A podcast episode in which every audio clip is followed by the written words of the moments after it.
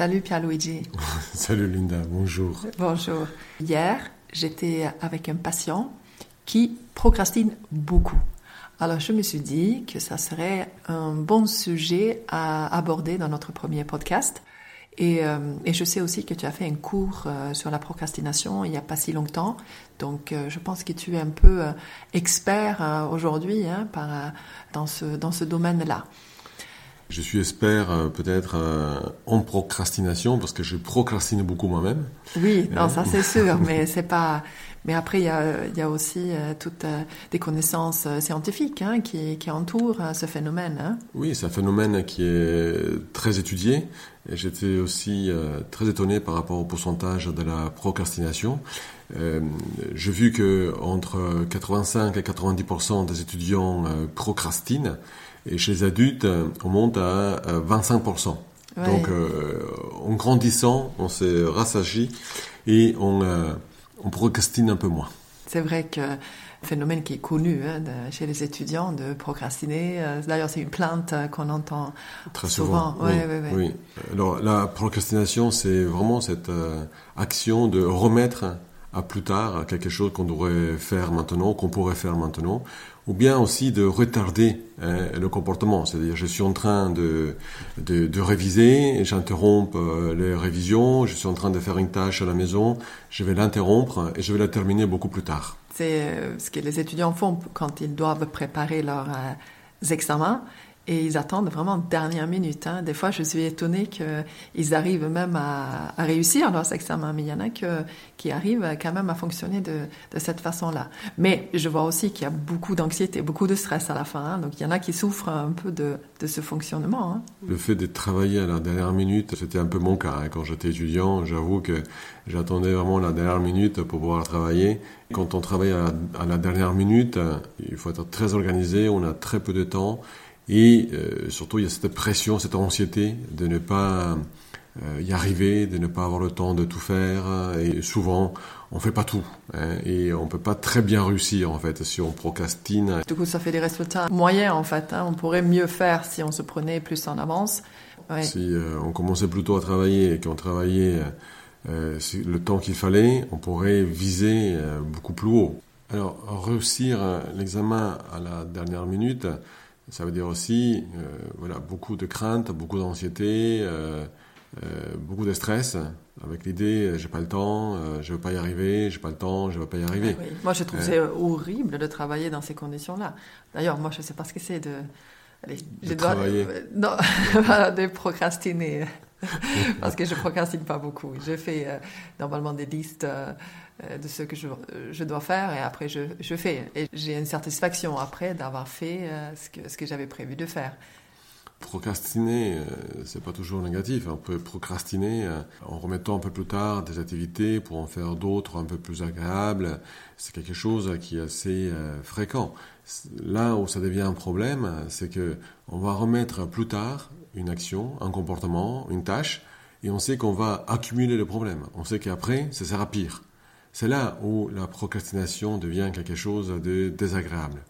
Euh, autrement, euh, procrastiner en, soi peut être même positif. Le fait de remettre à plus tard, en attendant de trouver une solution à un problème, c'est aussi procrastiner. Oui, non, mais c'est sûr. C'est sûr que quand on a, si on a le, temps en plus et qu'on reporte à, euh, dans quelques jours à faire quelque chose qui est désagréable, que après tout, il reste de toute façon suffisamment de temps pour faire et qu'on ne se met pas dans des situations compliquées, euh, pourquoi pas? Maintenant, euh, c'est vrai que nous, dans notre pratique, on a souvent des, des patients qui, Oui, les conséquences sont importantes. C'est ça, il y a une souffrance, hein, il y a vraiment une... Ils ont l'impression de ne pas gérer, de ne pas, de pas contrôler, d'être en difficulté. Et euh, quand on vient me demander, mais comment je peux faire? Donc, on travaille dessus, hein, il, y a des, il y a des méthodes. C'est vrai que procrastiner amène à beaucoup de conséquences négatives. D'abord, on voit, on observe souvent une perte d'estime de soi. Oui, c'est ça, oui. C'est, euh, vraiment comme euh, une sorte de, de cercle euh, vicieux, en fait. Hein. je procrastine, je me sens que je ne maîtrise pas mon comportement, et après, je m'en veux. Donc je me dis que j'étais nul, que j'aurais pas dû éviter, que j'aurais dû faire la tâche, j'aurais dû réviser, j'aurais dû faire remplir la feuille des impôts. La feuille des impôts est toujours là. tous les jours, ça me rappelle que je dois la remplir. Ou bien j'ai les, les bouquins, les, les, cahiers de révision sur la table, je dois euh, m'y mettre et j'ai du mal euh, à faire ça et je m'en veux. Et là, il y a une accumulation aussi d'anxiété, de, stress, de déprime. Oui, c'est sûr. Mais moi, je ne peux pas comprendre. Hein. Quand tu as une feuille d'impôt sur la table, tu l'as fait. Hein. tu finis et comme ça, tu t'en débarrasses. quoi.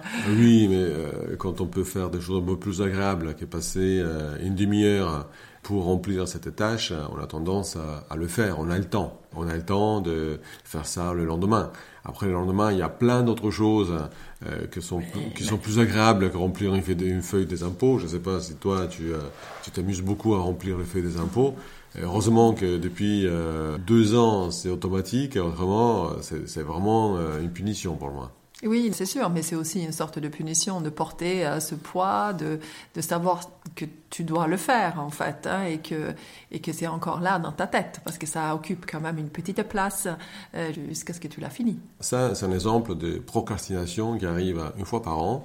Euh, sur certaines tâches, mais c'est vrai que nos patients, c'est un autre niveau. Oui, On a des souffrances qui sont très importantes, il y a des plaintes physiques, il y a des plaintes psychologiques. On sait que la procrastination est associée à une perte de qualité de vie, est associée à de l'anxiété pathologique, est associée à de la déprime, mais surtout est associée à une perte d'estime de soi. Oui, c'est ça. Comme on a dit tout à l'heure. Oui, en fait, la personne, elle va se auto-dévaloriser euh, constamment parce qu'elle n'arrive pas, elle n'arrive pas à faire ce qu'elle est censée faire. C'est un peu, euh, c'est un peu ce qui se passe. Hein. Et même si certains étudiants nous disent euh, je suis quelqu'un qui travaille à, la dernière minute, en réalité, la procrastination est associée à de mauvais résultats scolaires. Il y en a certains qui peuvent euh, peut-être réussir, mais réussir, c'est pas avoir 15 à 16, c'est avoir 10, 11, 12, de ne pas être en échec. C'est ça qu'ils appellent réussir, quand on procrastine jusqu'à jusqu'à la fin. En réalité, il y a de mauvais résultats scolaires. Oui, oui, je sais, euh, ces étudiants qui ne font rien pendant toute l'année et après ils consacrent une semaine à la fin où ils font que ça, du matin jusqu'au tard la nuit, euh, même petit matin, ils, ils révisent, ils arrivent à passer. Mais tu as raison, c'est pas avec des excellents résultats, c'est souvent avec des 10 et des 12, euh, des compensations et ils passent leur année.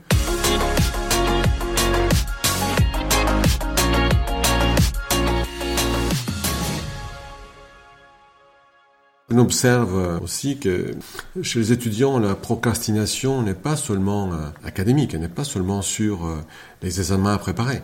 Les étudiants procrastinent aussi au niveau des soins médicaux, par exemple. Oui, c'est sûr. Les étudiants ont du mal à demander euh, une consultation chez le médecin quand ils ont un problème. Ils retardent. Ils retardent aussi des soins dentaires par exemple.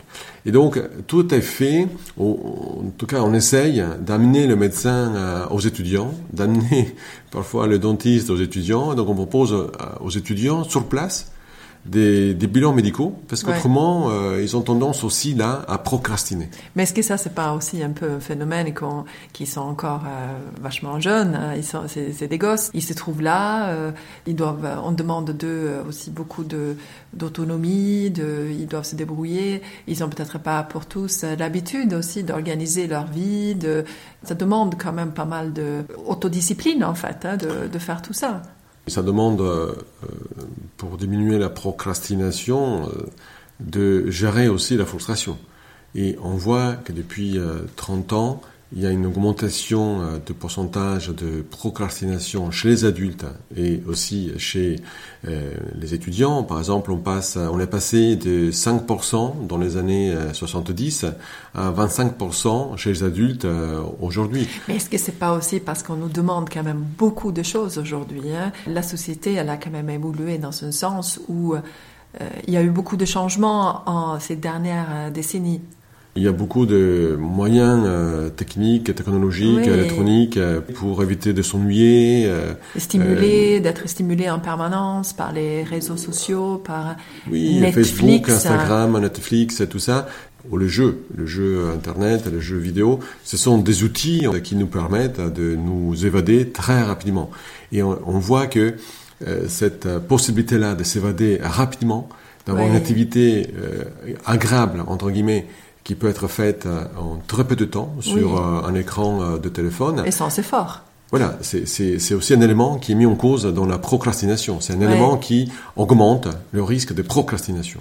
Et eh oui, c'est sûr que ces réseaux sociaux, c'est pas toujours facile à gérer, aussi bien pour les étudiants que pour les adultes d'ailleurs, hein, parce que euh, je sais qu'il y a des adultes qui ont beaucoup de mal en fait aussi pour la concentration, euh, aussi sur le lieu de travail, ça peut poser problème.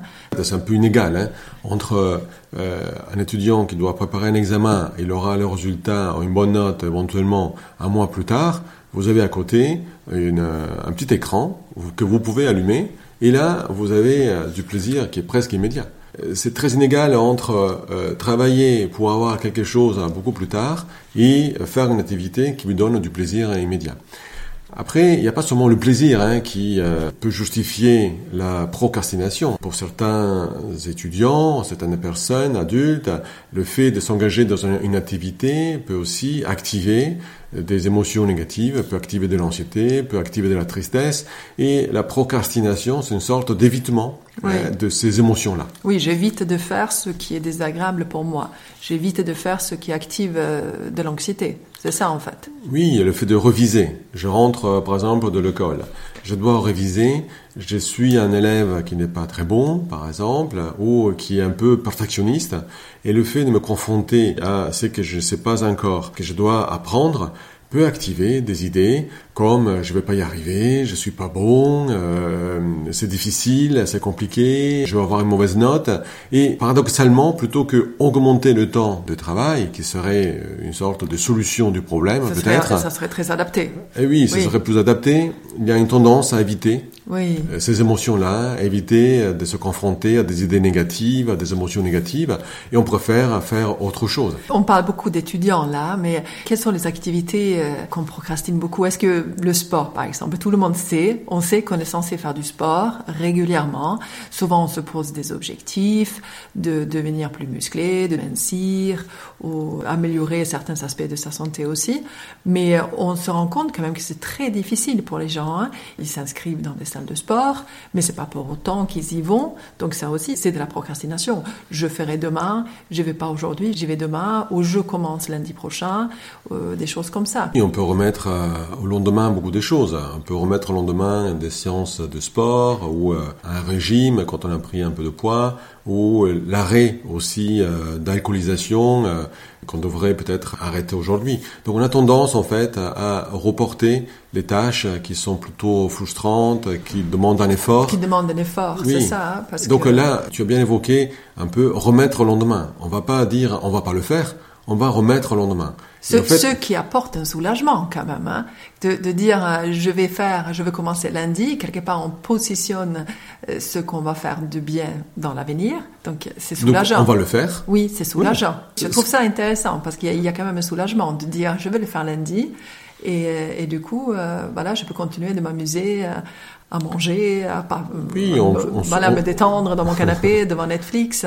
On se monte un peu à soi-même. On se soulage, on est soulagé et, du coup, ça nous permet de, de continuer de, de, ne pas faire ce qu'on est censé faire.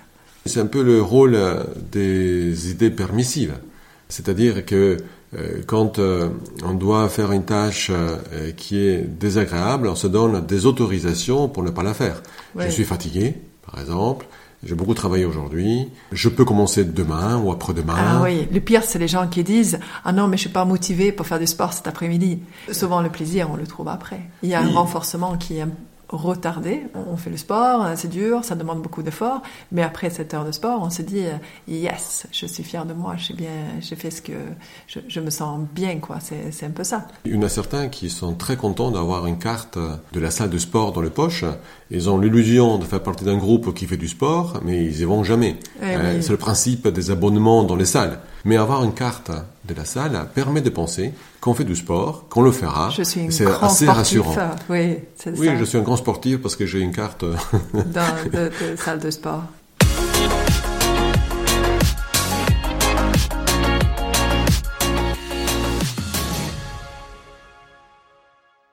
On a dit que ça concerne beaucoup d'étudiants. On a dit aussi que les adultes, ça concerne les adultes. 25% des adultes ont un problème On le voit surtout dans la dépression. Ça fait partie, c'est une sorte de symptôme de la dépression. Il y a une perte de plaisir, j'ai pas envie de faire les choses, mais motiver ou euh, me lever pour faire une activité, ça me demande beaucoup d'efforts. J'ai l'impression que ça, ça ne sert à rien non plus.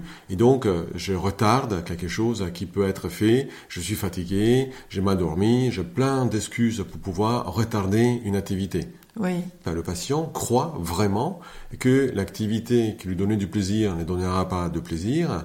Il voit les choses très négativement. C'est plutôt un patient qui n'arrive pas en fait à se motiver et à avoir des avantages à faire des activités. Oui, complètement. Donc on est d'accord que euh, c'est un cercle vicieux. On procrastine, on se sent mal avec soi-même, ce qui va grignoter un peu sur l'estime de, soi, et de là, donc, ça apporte encore plus de mal-être, on peut dire, et du coup, on risque de procrastiner encore plus. Donc, c'est un cercle vicieux. Mais comment on peut faire alors pour inverser ça? C'est ce qu'on fait en thérapie. On, euh, on donne des, on, essaie de structurer un peu les choses. Comme tu l'as dit, euh, ça touche l'estime de soi, ça touche euh, des comportements d'autorégulation donc l'autorégulation, c'est euh, je veux faire une tâche aujourd'hui, je dois la faire, je veux la faire, je décide de la faire je la fais. Tandis que dans la procrastination, j'ai une tâche à faire, je veux la faire, mais je ne la fais pas. J'évite avec d'autres activités, je me dis qu'il y a autre chose de plus important ou d'autres choses plus urgentes à faire. Pas besoin non plus que ce soit euh, des activités agréables. Oui, oui, exactement. Si j'ai choisi une activité agréable pour éviter une, une, activité qui est importante, je me sentirais coupable. Donc il faut souvent que ce soit des activités un peu moins agréables. quand même. Oui, utiles, voilà, utiles. Oui. Des activités Mais qui demandent beaucoup moins d'efforts que euh, l'activité qu'on évite. On donne aux patients les clés pour comprendre euh, son comportement, oui, lui expliquer. Ça, c'est important. Voilà, on analyse en fait euh, le, le, comportement du début à la fin et on montre quelle fonction en fait la, la procrastination va avoir, qu'elle soulage à très court terme, mais qu'après à long terme il y a aussi euh, euh un impact négatif sur l'estime de soi. Il faut aider le patient à, à comprendre que tout comportement est mis en place parce qu'on pense qu'il va donner des avantages. Oui. Donc peut-être c'était le cas au départ. Aujourd'hui, la procrastination atteint des niveaux euh, où il y a de l'anxiété, il y a de la déprime, on baisse l'estime de soi, on se sent incapable de gérer le comportement, on se sent euh, impuissant face à certaines situations. Et donc finalement, on va créer des problèmes beaucoup plus graves que les avantages euh, immédiats qu'elle donnait au départ. Oui. Donc déjà, c'est cette euh, prise de conscience qui est là. Parce qu'en fait, le comportement devient un peu automatique aussi, n'est-ce pas? C'est un peu ça. C'est au début, il était renforçateur, et aujourd'hui, c'est devenu oui, on le met en place parce l'automatisme, parce qu'on est.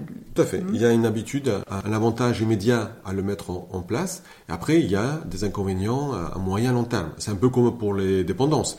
On peut boire euh, de l'alcool euh, ou fumer. Il y a un avantage qui peut être immédiat, mais si on exagère si on utilise beaucoup euh, le produit, euh, effectivement, on va avoir des conséquences négatives à moyen long terme. Oui. Euh, donc, c'est de mettre en rapport, d'associer, de, mettre ensemble les avantages immédiats et les conséquences négatives. oui, parce que les gens, ils ferment un peu les yeux sur ça, les, conséquences à long terme. On n'a pas forcément tendance à les, à les voir comme ça. Oui, ou bien on les associe à autre chose, à l'entourage qui est embêtant. Donc, première chose, avec le patient, faire le bilan et montrer En fait, que ce comportement-là des procrastinations a des conséquences euh, négatives, a des conséquences euh, négatives qui sont assez immédiates finalement, parce qu'on évite de faire une tâche, mais après on y pense tout le temps, à cette tâche qu'on n'a pas faite. On se sent nul, incapable, on n'a rien. Les tâches s'accumulent, on se sent dépassé et on fait encore moins. Donc, premier point, c'est ça. Deuxième point, c'est de commencer à mettre en place le comportement. Il n'y a pas besoin de tout faire d'un coup, il n'y a pas besoin de travailler pendant deux heures ou trois heures. Oui. Dix minutes pour commencer, ça peut être suffisant. Moi, je trouve ça très important de décomposer en fait hein, ce qu'on est censé faire. Hein, de, euh, moi, j'ai souvent tendance à dire, on se pose un, objectif, et après on décompose pour, euh, pour, vraiment se donner des étapes euh, intermédiaires. Alors, je veux donner un exemple que j'ai fait hier avec mon patient qui cherche à trouver du travail. Alors, Donc euh, là, depuis quelques semaines, il procrastine, il fait pas, il se trouve plein d'autres choses, certes utiles à faire, mais il fait pas ce que ce qu'il est censé faire, quoi, se, trouver ce travail. Probablement, euh, il veut aussi éviter de se rendre compte que c'est compliqué, qu'il peut-être il va avoir une réponse négative, qui vont dire qu'il n'est pas Il prend très mal en plus les, les réponses négatives, ça l'affecte beaucoup. Donc là, on s'est mis d'accord, voilà, il faut décomposer. L'objectif, me trouver un travail en envoyant euh, des CV, en mettant des annonces. Tout à fait, mais le but, ce n'est pas d'éviter les réponses négatives, c'est d'avoir une réponse positive. Donc les réponses négatives font partie euh, du système. Ah, complètement. Donc plus il accepte les réponses négatives, oui. moins les réponses négatives lui font mal, plus il pourra mettre en place ce type de comportement-là. D'abord, on a travaillé là-dessus et euh, il a effectivement ouvert les yeux que c'est ça qui l'empêchait un petit peu de, de, de, se lancer en fait, parce qu'il avait peur de, de la réponse euh, négative. C'était juste pour donner un exemple que on a décomposé et je pense que c'est beaucoup plus atteignable pour lui aujourd'hui avec ses tâches intermédiaires et donc il se sent capable de, de procéder et après, comme il est suivi en thérapie, de toute façon, dans quelques jours, on, refait un point et, il peut avancer, changer un peu ce cercle vicieux qu'il avait, qu'il a mis en place et de partir dans, ce, quelque chose de plus productif. Et là, ça me rappelle les patients un peu perfectionnistes, avec des attentes euh, élevées, qui euh, ne veulent pas initier parfois des activités.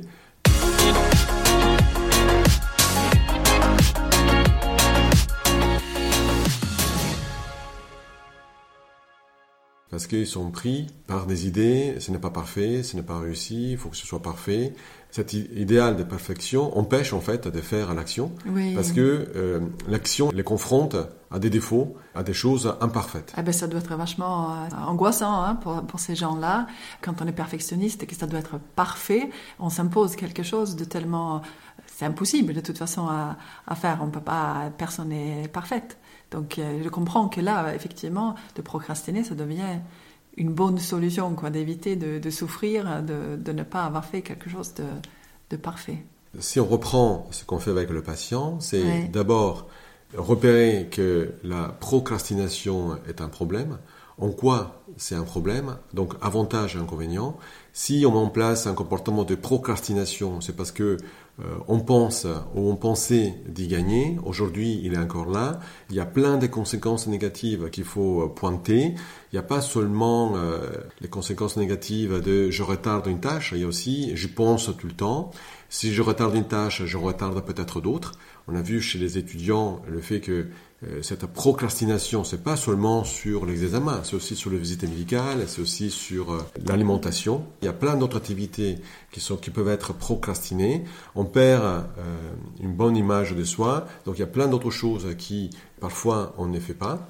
Et ensuite, quelle est la solution possible? Si il y a un problème, il faut mettre en place des comportements pour résoudre ce problème-là.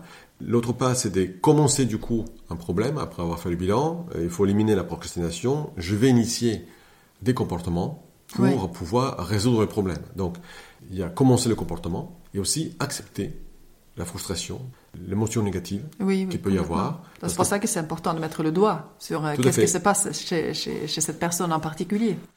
Plus on retarde, plus quand on va reprendre euh, le comportement, mettre en place la solution, la tâche, je vais faire la tâche, on se rend compte que la tâche peut être énorme. Euh, elle est très importante.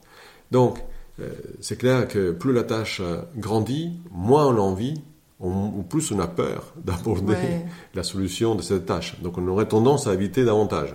Donc là, il faut accepter euh, aussi que certaines tâches puissent activer des émotions négatives, voir que c'est normal, et commencer à mettre en place une solution. Alors, qu'est-ce qu'on peut donner comme euh, conseil à notre public, euh, les gens qui nous écoutent hein? Qu'est-ce qu'on peut euh, soi-même mettre en place pour, pour essayer d'inverser ce, ce processus qui est, qui, est, devenu un peu automatique de procrastiner? Oui, Souvent, les personnes se rendent compte qu'elles procrastinent. Donc d'abord, de prendre un peu de temps de faire le bilan. Avantage, inconvénient du fait de refaire, de faire quelque chose le lendemain. Est-ce vrai que vous allez le faire le lendemain? Ou est-ce que le lendemain, vous allez vous dire exactement la même chose que vous dites aujourd'hui, je le fais le lendemain? Donc de voir qu'on a tendance à reporter tout le temps des choses euh, euh, désagréables. Donc tu veux dire en fait de se mettre euh, et, et, réfléchir vraiment à je procrastine par exemple cette tâche, je vais faire du sport dans une semaine ou lundi prochain, quels sont les avantages et quels sont les inconvénients de ce fonctionnement-là et on, et on marque les avantages, les inconvénients, avantages, je vais regarder Netflix toute la journée, inconvénients, je fais pas de sport. je fais pas de sport, j'améliore pas ma santé, je perds pas de poids par exemple. Oui, je passe du temps aussi à mon vouloir je me dis ah que je suis je nul, culpabilise, que je m'en veux. Voilà, que j'ai pas fait ce que je devrais faire, que je prends pas soin de mon corps. Euh, et en fait, on se rend compte assez rapidement qu'il y a beaucoup plus euh, d'inconvénients que, que d'avantages. Hein. Il n'y a pas simplement euh, je ne fais pas quelque chose, c'est que je fais autre chose. Il y a plein de pensées négatives dans ma tête. Je suis déçu de moi-même, en fait. Eh c'est ça la perte d'estime de soi. Ah oui, c'est ça. Je suis déçu de moi-même, c'est ça. Je suis pas fier de moi. Le bilan sur la procrastination s'est conclu tout le temps avec l'idée qu'il vaut mieux faire le comportement. Il vaut mieux mettre en place la tâche parce que le problème va s'accumuler, on va être préoccupé, etc. Donc quand on se rend compte que retarder un comportement va augmenter notre souffrance, on va perdre en bien-être, on va augmenter d'anxiété, on va augmenter en déprime, ces informations-là, ce sont des informations qui vont motiver le fait de mettre en place aussi un comportement. Oui. Là, on a pris l'exemple de commencer à faire du sport. Qu'est-ce qu'on pourrait alors dire? Le dire est parfois, euh, c'est difficile de démarrer un comportement, un peu comme dans la dépression. Euh, quand on fait l'activation comportementale, il y a des difficultés à commencer le comportement. Et finalement, quand euh, on a initié le comportement, on voit que ça fonctionne, on voit qu'on a aussi du plaisir, on est dans une salle, il y a d'autres personnes. Finalement, ça n'a pas pris des heures à rejoindre la salle. Euh, qu'il y a plein de choses agréables qu'on avait oubliées et qu'on ressent là sous le moment. Moi, je trouve que c'est très important un point, c'est que quand on arrive à faire quelque chose, c'est de vraiment faire un arrêt sur l'image et de se féliciter. Je pense que c'est quelque chose que les gens ne font pas suffisamment. C'est euh, on fait, après c'est normal, je fais. Non, c'est pas normal. On se félicite, on est content de soi et on prend un petit moment là de, ressentir cette fierté d'avoir réussi à faire quelque chose. Oui, c'est vrai que souvent on utilise euh, plutôt des phrases de punition quand on ne fait pas. Et on oublie aussi de euh, féliciter, euh, de se féliciter soi-même plutôt que de se punir soi-même en se disant je suis incapable, bon à rien. Là, je l'ai fait, je peux le faire, j'ai du plaisir à le faire. Et je veux revenir dans, dans cette activité-là. Oui, non, non, c'est quelque chose que je pratique moi-même, donc je sais que c'est quelque chose qui fonctionne. Mais je sais que des fois, on le fait pas, c'est pas automatique, quoi. On n'est pas là à se féliciter euh, automatiquement. C'est pas quelque chose qui s'est fait dans notre société non plus, je pense. Hein. Donc, mais c'est important. Je, moi, je le rappelle souvent à mes patients. Prenez ce moment, prenez un petit moment après la, avoir réussi et félicitez-vous, quoi. C'est important. C'est, euh, c'est important d'être fier de soi. Alors voilà. Donc je pense qu'on a fait le tour. Hein. Oui, voilà. Donc pour finir, vraiment important, faites le bilan de, de votre comportement procrastinateur. Avantages, inconvénients. Une fois que vous voyez qu'il y a quand même beaucoup plus d'inconvénients de ne pas faire la, la, tâche de suite, vous pouvez éventuellement... plus d'avantages à la faire Oui, plus d'avantages à la faire. Vous pouvez décomposer, ok, faire du sport, on n'est pas obligé de faire de, une heure par jour. On peut se dire aussi, allez, je veux faire 20 minutes euh, trois fois par semaine pour commencer. Et chaque fois qu'on le fait, chaque fois qu'on a fait ces 20 minutes, on s'arrête sur l'image, on se félicite et on se dit, mais je suis fier de moi. Très bien. Quand vous faites une activité, l'important c'est de commencer et vous verrez que vous allez un peu plus loin que les 20 minutes, ou bien que vous allez vous arrêter à 10 minutes, mais vous aurez fait 10 minutes, c'est super.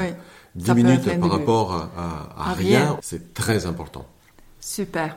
Merci Pierre-Luigi, euh, grand expert de la procrastination. Grand expert, non? Pas en, tant qu'enseignant. Sois, pas si humble. Non, non, non, je suis expert à, procrastiner euh, comme euh, beaucoup oh, de ben, personnes peut-être et il beaucoup d'étudiants. Peut-être il le faut pour bien enseigner la procrastination.